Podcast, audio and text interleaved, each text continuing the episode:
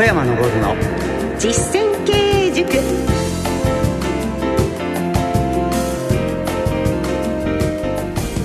ご機嫌いかがでしょうか？小山昇の実践経営塾進行の小野恵子です。そしてこの番組の塾長をご紹介いたしましょう。小山昇さんです。よろしくお願いいたします。よろしくお願いしますえー、小山さんは株式会社武蔵の代表取締役社長でいらっしゃるんですが経営コンサルティングの神様として、えー、経営者に、えー、企業に向けて全国で数多くの講演や執筆活動なさっているんですよね、まあ、小山さんは本当に現場に根ざした経営ノウハウを教えてくださるんですがやはりたくさんこう教えてくださいっていらっしゃるんじゃないですか？そうですね、ここへ来てまた非常に多くなりましたね。あそうですか。やっぱりね経営って難しいことだと思うんですが。難しくはないですけどね本当はね、えー、そうですか？もうこの番組ではそういったコツを本当に具体的なポイントに至るまで、え小山さんに伺ってまいります。というわけで今回はですねいつも小山さんと2人でお話しさせていただいてるんですが今日はいつもと思考を変えてお送りしてまいります小山さんが経営サポートされたお店の方をこの後ゲストにお迎えして小山さんとガチンコトークしていただきます。はいラジオ日経のすぐそばにありますですね、焼き鳥宮川の星さんが来ていただいて、はい、はい、小山さんの経営ノウハウを学ばれた方ということで。そうですね、ね、はい、うわじゃあ今日はもうそして成功された方ですからガチンコトーク、はい、よろしくお願いいたします早速この後ゲスト登場です。どうぞお楽しみに。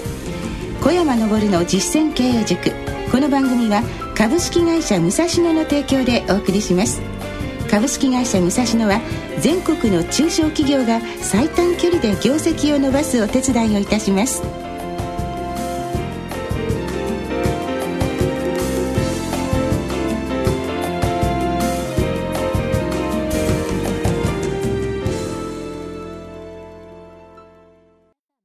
山昇の実践経営塾。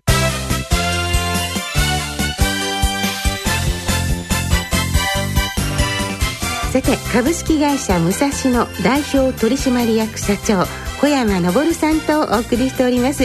小山昇の実践経営塾は経営者をサポートするお話。特に中小企業の経営者の皆様に役に立てていただけるようなお話を進めております。さて今日はオープニングでもご紹介いたしました。このラジオ日経があるため池山王で大変人気のあるお店、焼き鳥宮川を経営されていらっしゃいます、有限会社宮川商店代表取締役、星浩二さんにお越しいただきました。星さん、よろしくお願いします。先ほど美味しいご飯を食べさせていただきまして、ありがとうございます。えー、星です。よろしくお願いいたします。よろしくお願いいたします。さて、あの、大変ね、人気のお店なんですけれども、まずはお店の紹介からお願いしてよろしいですか？はい。もともとあの、私ども、あの、茅場町という場所でですね、えー、40年間焼き鳥屋をあの、ま、経営をしておったんですが、あの、その入ってたビルのですね、建て替えに伴って、ため池山王の方に移転してき、えー、まして、開業して、えー、約3年になります。はい。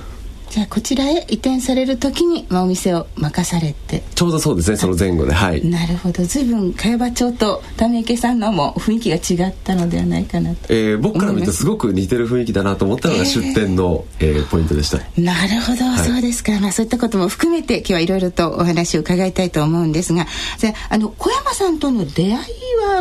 はい、えっ、ー、と、まあ、こちらに移転するちょうど、まあ、えー、2ヶ月ほど前に私が、あの、まあ、社長になってですが、もともと私、あの、サラリーマン生活が長くてですね、そこからこう、社長になりまして、そもそも社長業というものは何だろうということをすごくこう、迷いまして、たところ、まあ、えー、ある本に出会いまして、それがあの、小山さんの書かれた本でして、それを読んでいくうちにもうこれだというふうに思って、えー、まず、こう、武蔵野さんに連絡を取ったというところが、出会いのきっかけです。そうですか、はい、小山さん星さんはどういった方でいらっしゃいます？そうですね。最初の1年間は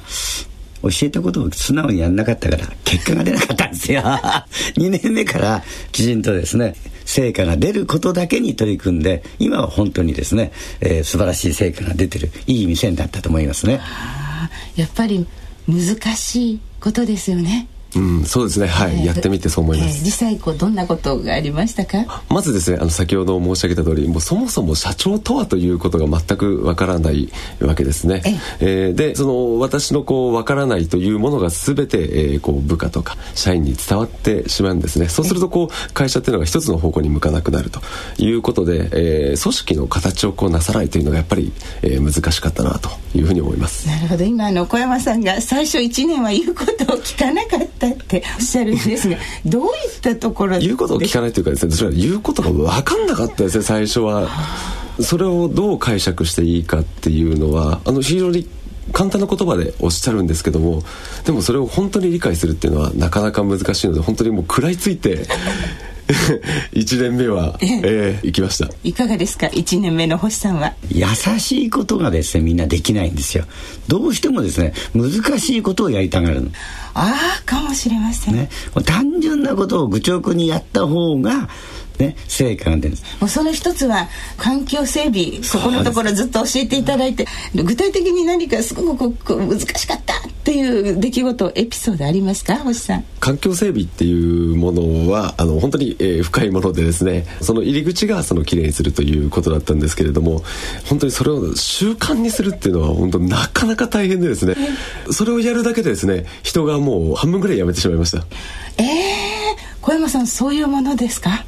どこの会社もですねはじ、えー環境整備やったから辞めるんじゃなくてえもともと辞めようと思った人がそのことがきっかけになって辞めたというのが本当のことなんです。こう従業員が辞めていく時には辛い思いを星さんされたんじゃないですか？ただですね諸先輩方小山さんも含めてですね、はい。辞めてからが本当に良くなるぞというふうに言われてたので その時にですね本当に辛かったですけれどもこれで、えー会社が変わるんだというふうに、えー残ったものと団結してで本当にそこからですね急激に社内が変わり始めました。あどういうふうに変わりましたか？えーまずですね、えー辞めたことによってそこの、えー方々の仕事をみんなで分散しようとかそういう考え方が生まれたのでそうするときちっと仕事自体を環境整備してなければできないわけですね新しい人がすぐ取り組んでも。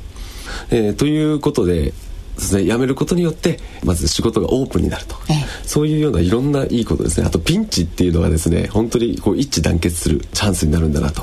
いうことでですね非常にこう会社が変わったというふうに思います。わあなんかあの小山さん星さんのお話伺ってると、まあ、勇気が湧いてくるんですが。ただやっぱりこう、まあ、生みの苦しみではないですけど皆さんそういった経験されてるんじゃないですか？そうですね。どうしてもね新しいことにチャレンジすると得られるものもあるんですが失うものもあるんですよ。でみんなね失うもののばっかり数えてる。怖いですもん でも得られる方がたくさん多いんですから。はいでも得るものってその時は目に見えないですよね。そうですね、えーそれが非常に怖かったんですがもう諸先輩方を信じてええ絶対これがこう転機になるとい。うふうに言われておりましたのでええ。もうそれを信じて、はい、やってきました。環境整備具体的にこうなさったこと。一つは、まあ、あの物のですね置き場をもう決めるってことですね。数も決めるということによって使ったものを元に戻すためにどこに置こうとか考えなくていいわけですね。例えば数秒とか考えるっていう手間をもっとお客様の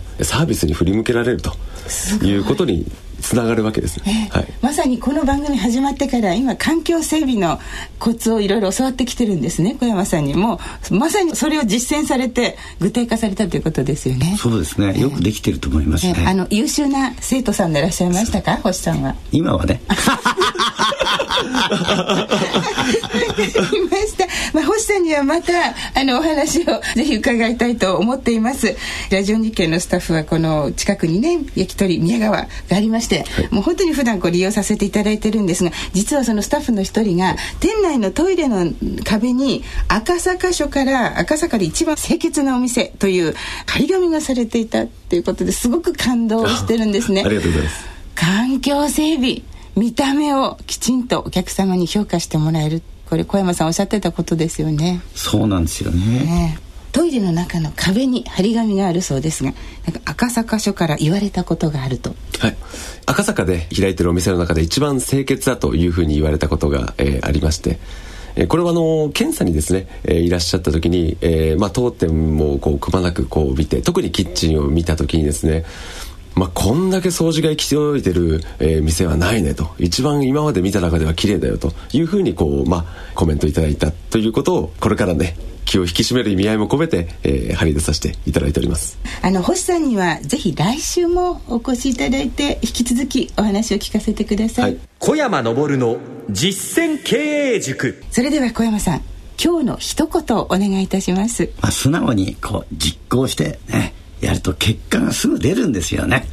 はい、はい、素直に実行。そうです。ね。わかりました。心に留めておきます。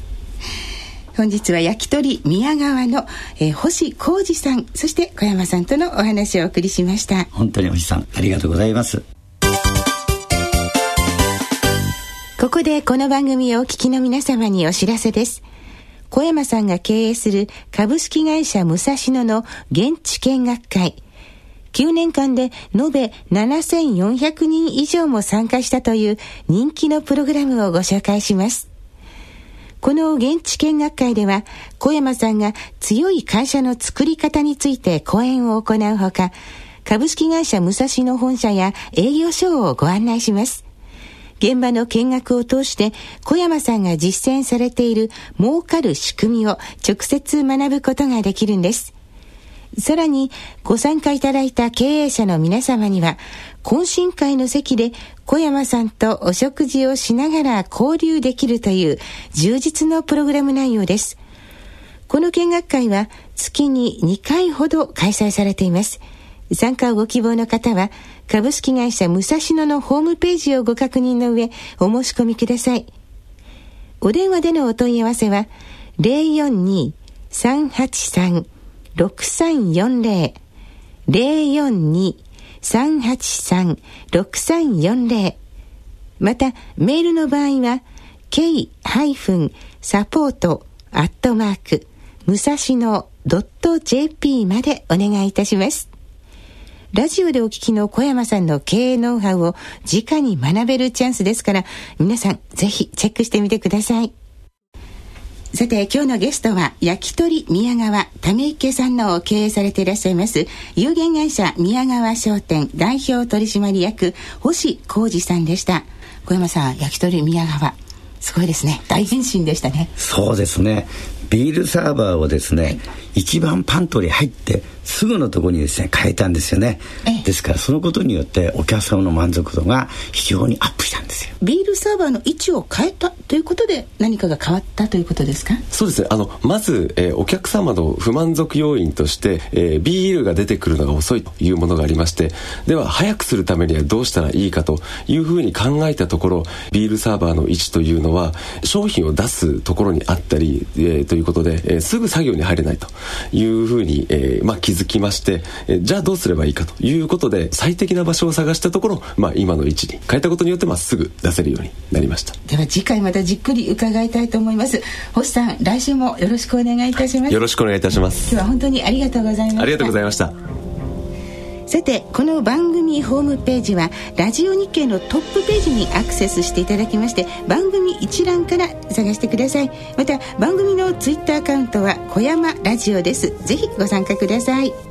ではお別れのお時間です。株式会社武蔵野代表取締役社長の小山昇さんとお送りしてまいりました。ありがとうございます。お相手は小野恵子でした。